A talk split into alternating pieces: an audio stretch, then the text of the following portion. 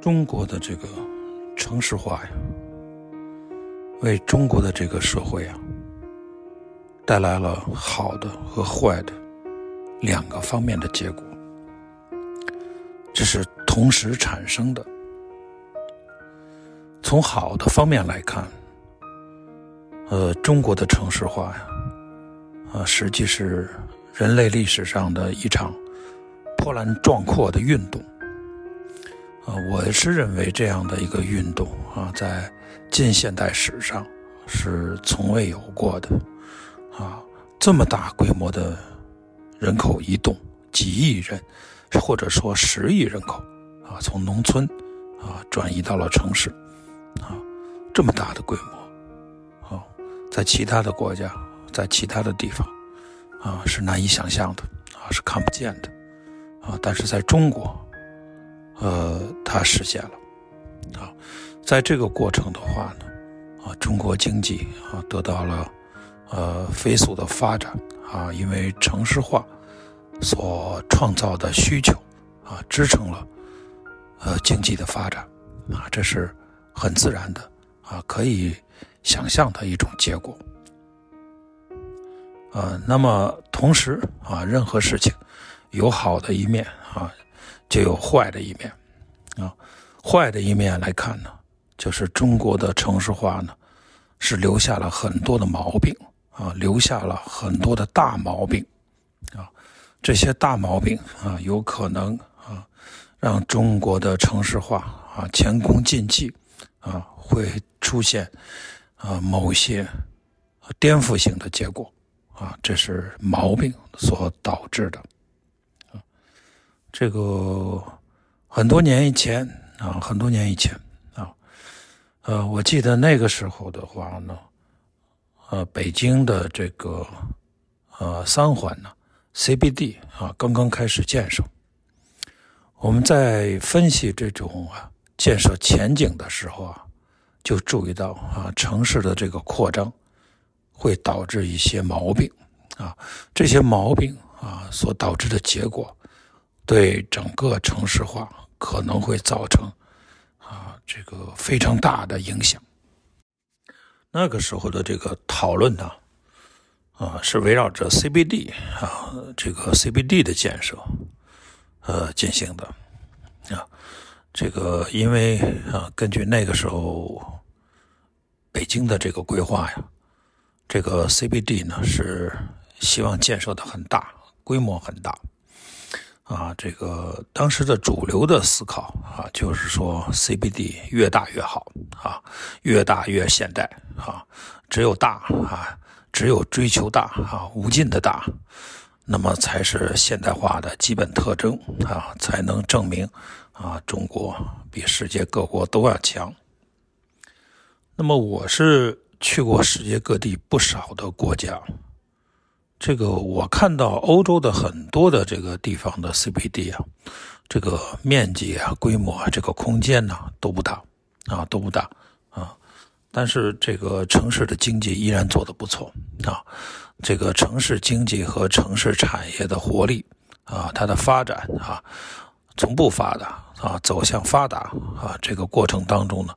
啊，跟 CBD 啊这个空间的大小没有直接的关系。啊，并不取决于 CBD 空间的啊这个规模的不断的扩张啊，不断的扩张，没有这样的关系存在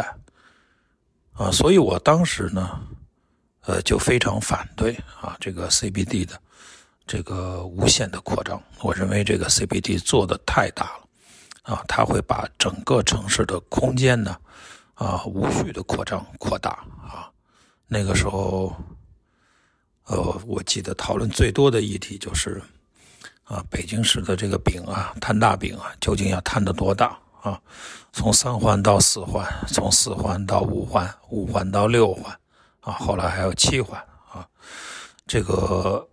当时就已经在三环的扩张的时候就已经预见到啊，这种四环、五环、六环、七环的这种扩张啊，是一定会出现的啊。如果这样做下去，那是一定会出现的啊！当时我们希望采取的是一种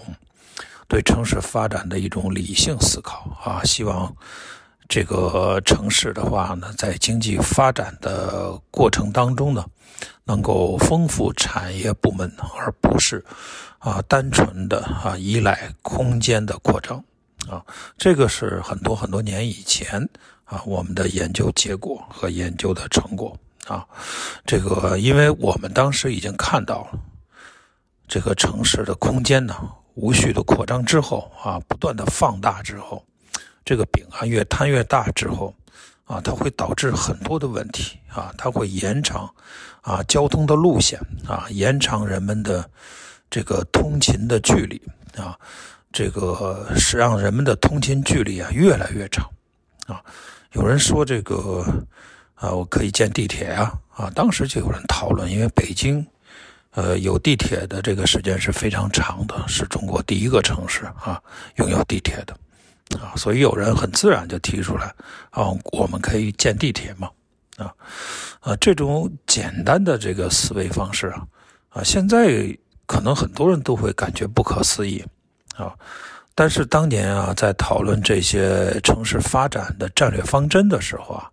啊，这还真是主流的想法啊，就是非常简单，就这么简单啊，但这就是主流啊，当时的主流啊，就认为解决方案当中。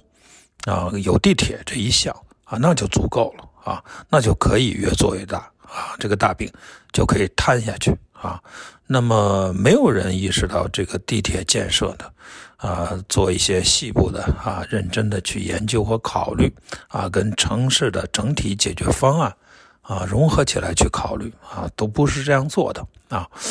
这个没有考虑到地铁需要巨大的投资啊，惊人的投资。啊，地铁的运营还需要啊，管理还需要巨大的这种投资啊，不是你有了就行啊，它的存在也同样需要啊惊人的啊这种投资来维持啊，呃，而且呢，这个地铁不可能建的到处都是，对吧？那么，所以呢，这个城市沿线的啊，这个骨架啊，可能就会被啊越撑越大啊，人们的通勤距离和时间呢。啊，也会这个，呃，越来越远啊，直到让人无法忍受啊。这个当时的这些想法呢，其实在今天呢都出现了啊。这个比如说很多的报道啊啊，现在都在讲啊，说北京这个上下班的时间呢啊，来回六个小时，六个半小时啊，这个很正常，甚至有人来回啊八个小时啊，这个。是不可思议的啊！这是不可思议的一个通勤空间、通勤这样的一个距离啊！因为这个人呢，这个经过这个漫长的啊六个多小时的啊这个挤公交车、骑电呃电动车啊来回折腾交通工具之后，他实际上已经精疲力竭了啊！这种人的话呢，不可能啊。这个有什么工作效率可言？他上班呢，很有可能，啊，就是一个，呃，这个变相的休息，啊，就是一个变相的休息啊，他没有什么，啊，工作效率可言了，啊，那么生活对这样长的这个通勤距离来说呢，啊，也是无法忍受的，啊，无法忍受的，啊，可是现在的话呢，在北京啊，在上海。啊，在中国的这些大城市啊，空间扩大非常厉害的这种大城市里面啊，这已经是很非常常见的、非常常见的现象了啊。长时期的这种啊通勤，这个有的报道呢就说，上海有一位这个有一个女士啊，她每天啊要通过电动车、啊公交车、地铁、班车，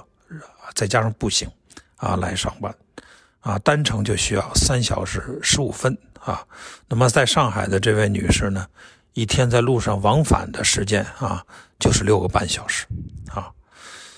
呃，上海是这样，北京肯定是更严重了啊，因为北京的这个城市空间啊就更大啊。这个在中国啊，大概有一千四百人，一一千四百万人呢，啊，要忍受这种极端的。啊，这个呃泯灭人性的这种极端的这种通勤啊，这种通勤是他们的这个基本上是生活方式了啊，是一种生活方式啊。那么有的人呢，这个住家呀，因为这个房价的这种原因呢，还有很多的啊家庭因素吧啊，他们买房的距离比较远啊，他们可能上班的这个，即便开车的单程啊啊，也在一百公里左右啊，这个其实加上油费呀、过路费，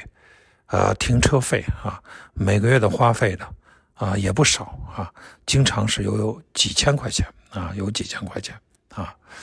这个在天津的话呢，啊，有的朋友就这个网友啊就反映啊，他在天津居住，但他要乘坐高铁啊到济南上班啊，整个全程呢啊，即便有高铁也需要四个多小时啊。为了赶车啊，他每天五点多钟就要起床啊。天津到济南有三百多公里啊，他已经呢在这种。啊，两个城市之间奔波了七年时间，啊，这个还在继续啊。这个有的人呢是在江苏昆山买房啊，在上海工作啊，这个时间也是不短的啊，而且呢，这个花费啊也比较大啊。在咱们中国的这个现在的这个超大城市和特大城市呢。这个所谓这个有幸福通勤这么一说啊，即便是这种这个是相对这个极端通勤而言的啊，这是幸福通勤啊。这个所谓的幸福通勤呢，就是单程五公里以内的啊，叫幸福通勤。那么可能在发达城市啊、一线城市啊，啊，只有深圳啊是属于这种啊幸福通勤的。啊，比较多的，它的比例大概占到百分之五十八啊。因为深圳呢和广州这样的城市啊，它的老城区的空间结构啊，这个没有被破坏啊，没有被破坏啊。它的老城区的这个空间结构啊，就是大家可以想象啊，那个画面啊，就是道路相对比较窄啊啊，城市建筑的这个层高度啊比较高。啊，人口比较集中在一个相对小的啊空间面积里面啊，那么这样的话呢，这个城市呢处于一种压缩态啊，压缩的这种状态啊，那么它从一个点到另外一个点的这种距离呢就比较窄啊，那种追求宏大规划的啊，宏大规划的。啊，那种纪念碑式的那种啊城市啊，只是看漂亮，啊，只是看外表的啊这种宏伟壮丽风格啊，追凡是追求这种风格的这种城市啊，以北京为代表啊，都是井字格的宽马路啊，非常宽的马路啊，马路这一端看到那一端一眼望不到头啊，这个建筑在。这种非常宽的马路两侧啊，整齐排列啊，这就是壮丽风格的啊，这种城市。凡是这种城市啊，这个根本不可能谈到幸福通勤啊，它的通勤距离呢，啊，这个一定非常非常的遥远，非常非常的远。它一定在这个壮丽风格的背后啊。啊，要求城市的这个居住者、城市的老百姓啊，要忍受常年的啊通勤的这种交通上的困难，啊，这个交通的成本也会非常非常的高啊，所以这个壮丽风格的代价是非常大的，啊，它是让这个，它会让这个城市的这个居民呢啊来承受，啊，这个现在在中国的这个。这个这个城市当中呢，拥有这个所谓幸福通勤的这个比例啊，深圳是比较理想的啊，它的比例是百分之五十八啊，应该属于是最高水平了啊。其次就是杭州啊，它有百分之五十四。啊，这个大家都知道，杭州是有西湖的啊。这个西湖放在那里啊，它就锁定了啊周边的啊这种空间结构啊。你不可能啊去拓宽太宽的马路啊，你也不可能把弯弯曲曲马路完全打通变直啊。这样的话呢，其实杭州呢，这个杭州人口啊，杭州人呢就占了西湖的便宜啊，占了西湖的福音。啊，如果没有这个西湖啊，杭州啊，这个省会城市啊，也有可能变成直来直去井字格的壮丽风格，啊，那个情况下，杭州人可就要倒霉了啊。呃，广州的情况也是类似的啊。北京的幸福通勤的比例是最低的啊，仅是百分之三十七啊。北京六十分钟以上的，呃，这种通勤的比例啊是百分之三十啊，就属于极端通勤的人口啊，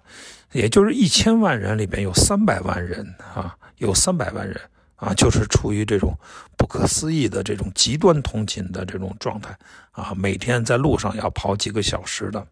啊，如果北京市两千万人口，就有六百万人啊是处于啊这样的这种生活状态，啊，这太不可思议了啊，这太不可思议了啊，但这是啊这个基本的这种呃现实吧啊，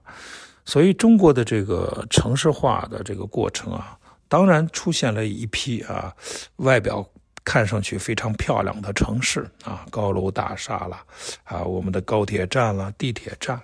啊，在很多媒体人的啊嘴里面啊，在一些网红的嘴里面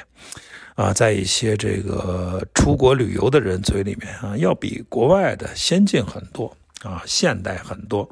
因为国外的这个。呃，这个很多的基础设施，包括城市的这种建设，都是已经有很长很长时间了啊。在中国清朝的时候，人家已经享受了高速公路啊、现代的桥梁啊、啊现代化的交通了。那么中国呢，那个时候还没有，因为中国是后发后来建的啊，后发国家后来建的，所以它当然比较新啊。所以呢，这个很容易就唤醒人们的一种自豪感。啊，但是这种自豪感有的时候啊是禁不住推敲的，啊是带有很大的这种盲目性的，啊它的比较的尺度和标准啊都存在很大的问题啊很多的问题啊，这个我们看到的这种通勤的问题啊，这个交通的问题啊，人们因为交通啊占用大量的啊这种时间啊这种时间都是生命啊。啊，这个三那个三八二十四啊，三八二十四啊，几乎三分之一的时间啊，人生命当中三分之一的时间啊，就用在了交通上，而且花掉了很多的钱啊。这样的城市啊，啊，日复一日，年复一年，要忍受这样的生活，这个城市基本上就是人间的炼狱啊，是一种人间炼狱啊。这个也是我们中国城市化的一个大毛病。啊，大毛病。那么这种毛病的话呢，还很难解决啊，还很难解决啊。一旦它成型了啊，当年在设计啊，在规划、在战略方针的讨论上啊，就没有得到重视啊。一旦它建起来了、成型了啊，那么啊，这个城市的这个就很难改变啊。城市当中生活的人啊，就只能啊，这种无穷尽的啊忍耐下去啊。这个实际是不存在其他的选择，你很难做出选择，啊，一旦所谓选择，那你就要彻底改变自己的生活了，啊，这个往往对大多数人来说是不现实的，啊，所以这就是，啊，中国城市化的一个大毛病。